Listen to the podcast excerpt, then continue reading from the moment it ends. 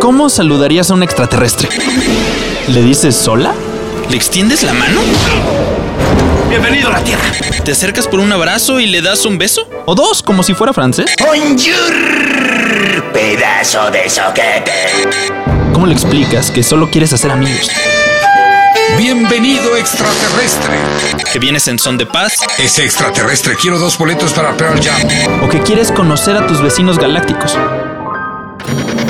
¿Cómo encuentras un verdadero lenguaje universal?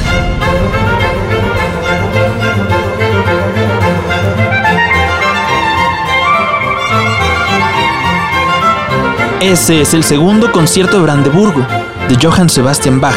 Bach lo compuso hace 300 años. Pero si todo sale bien, sus notas van a durar muchísimo más que eso. La canción llegará a donde jamás nos lo hubiéramos imaginado. Porque una grabación de esas flautas, de esos violines, está viajando por el espacio.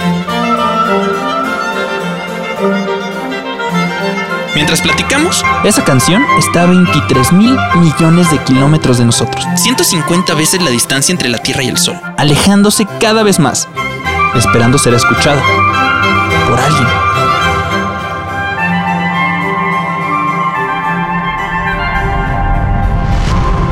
Pero la canción de Bach es apenas uno de tantos mensajes que los humanos hemos enviado a las galaxias cercanas. Con ganas de contactar extraterrestres. En poco más de 50 años, hemos lanzado señales codificadas de radio, Imágenes de nuestro mundo. mapas para encontrar a la Tierra en el sistema solar. Y ahora, con el siglo XXI por delante, Unos científicos se están preparando para enviar el mensaje más grande en la historia, una radiografía completa de la humanidad y del planeta, para avisarle a cualquier vida inteligente que se la encuentre que aquí estamos.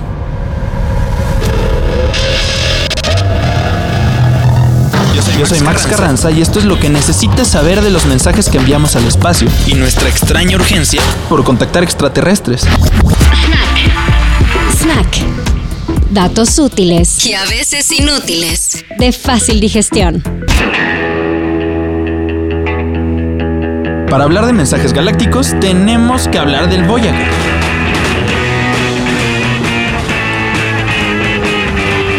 Esa misión de la NASA se lanzó en los años 70. aprovechando una alineación planetaria que solo se da una vez cada dos siglos. Partió con dirección a Júpiter. Ahí descubrió nuevas lunas Tomó fotos de Titán y encontró volcanes activos. Después llegó a Saturno y estudió de cerca sus icónicos anillos. y luego se siguió. Y se siguió y se siguió. Los científicos sabían que el Voyager jamás regresaría a la Tierra. Entonces la humanidad tenía una oportunidad única. Mandar un mensaje hasta donde llegue. Como una botella de cristal, pero en un mar de estrellas. Ese mensaje es un disco dorado. I send greetings on behalf of the people of our planet. We step out of our solar system into the universe seeking only peace and friendship. We know full well that our planet and all its inhabitants are but a small part of this immense universe that surrounds us, and it is with humility and hope that we take this step. Cuando alguien descifre o se encuentre el disco dorado, se escucharán esas emocionantes palabras, Es el antiguo secretario general de las Naciones Unidas hablando en nombre de toda la humanidad, contando sobre la esperanza de dar este paso al vacío fuera de nuestro planeta.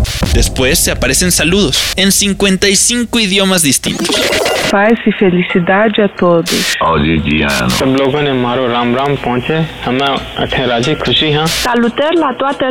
Здравствуйте! Приветствую вас!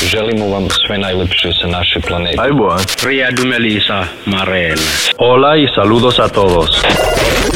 Esa idea es interesante porque en lugar de poner un solo saludo que cualquier extraterrestre hubiera podido entender más fácil, decidieron complicarse la vida pero mostrarnos a la vez con un planeta unido y complejo. La representación de una comunidad que era más fuerte por la suma de sus partes distintas. También viene una grabación con los sonidos del planeta Tierra. Una compilación de animales, tormentas, olas, burbujas, el aire soplando entre las hojas de un bosque.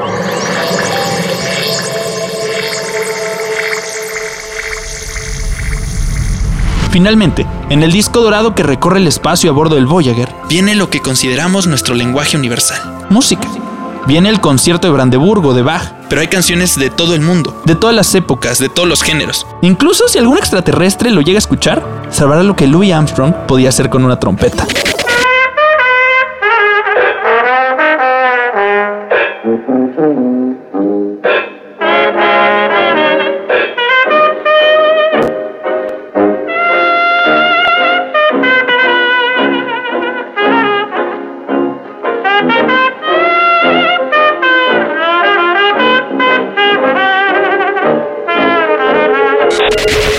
Voyager está viajando sin rumbo por el espacio.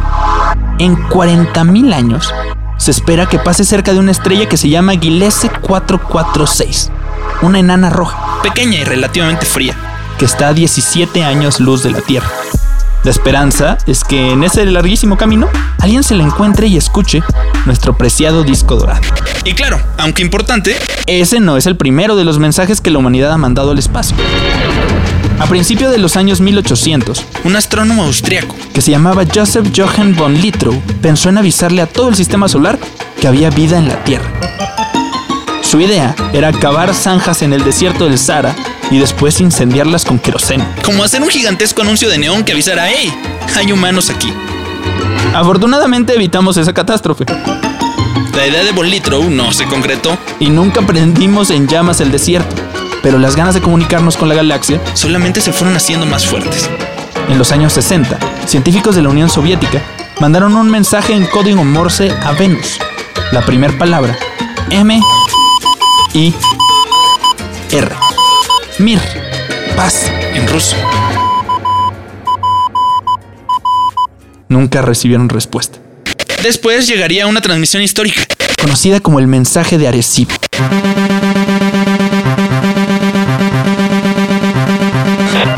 Ese ruidero es más que un escándalo que te acaba de reventar las bocinas. Es, en realidad, una transmisión de radio. De unos y ceros. Es un código binario. Si alguna vida inteligente recibe ese mensaje, Y logra decodificarlo, conocerá mucho más de lo que esperas. El mensaje de Arecibo bautizado así por un observatorio en Puerto Rico, incluye un dibujo de cómo nos vemos los humanos, un mapa del sistema solar, con instrucciones para llegar a la Tierra. explicaciones de los elementos químicos de nuestra atmósfera. No sabemos si alguien En algún punto del universo lo haya podido escuchar. Y si hablamos del futuro, Un grupo de científicos de la Universidad de Cornell está preparando la versión más avanzada de los mensajes para comunicarnos con extraterrestres, se llama Beacon of the Galaxy. o faro de la galaxia. Es un mensaje radio que incluye toda clase de información sobre la humanidad. Cálculos matemáticos y físicos, Para crear un método de comunicación estándar, la posición de nuestro sistema solar, la composición bioquímica de la vida en la Tierra, que es la tercera piedrita que se van a encontrar después del Sol, imágenes de la forma humana. y una explicación de cómo funciona nuestro ADN.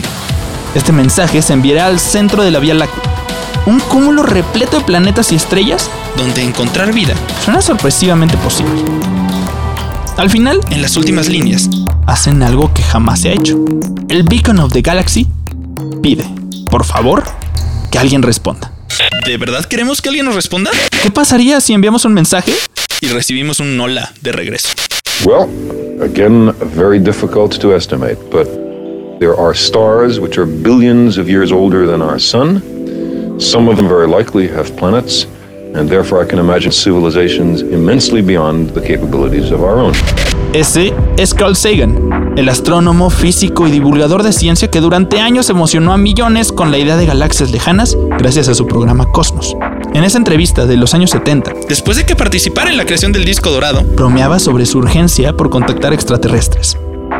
Sagan decía que sin importar cómo fuera sin importar cómo se vieran, o cómo se comportaran, recordemos aquellas historias de aliens con dedos curiosos y largos, investigando retaguardias humanas. si había vida inteligente en nuestro vecindario galáctico, él quería conocerlos. Pero no todos piensan igual. Stephen Hawking, otro de los grandes rostros de la ciencia humana, advertía de los riesgos de levantar la mano en la eterna oscuridad del espacio. The discoveries of the Kepler mission suggest that there are billions of habitable planets in our galaxy alone, and there are at least a hundred billion galaxies in the visible universe. So it seems likely that there are others out there.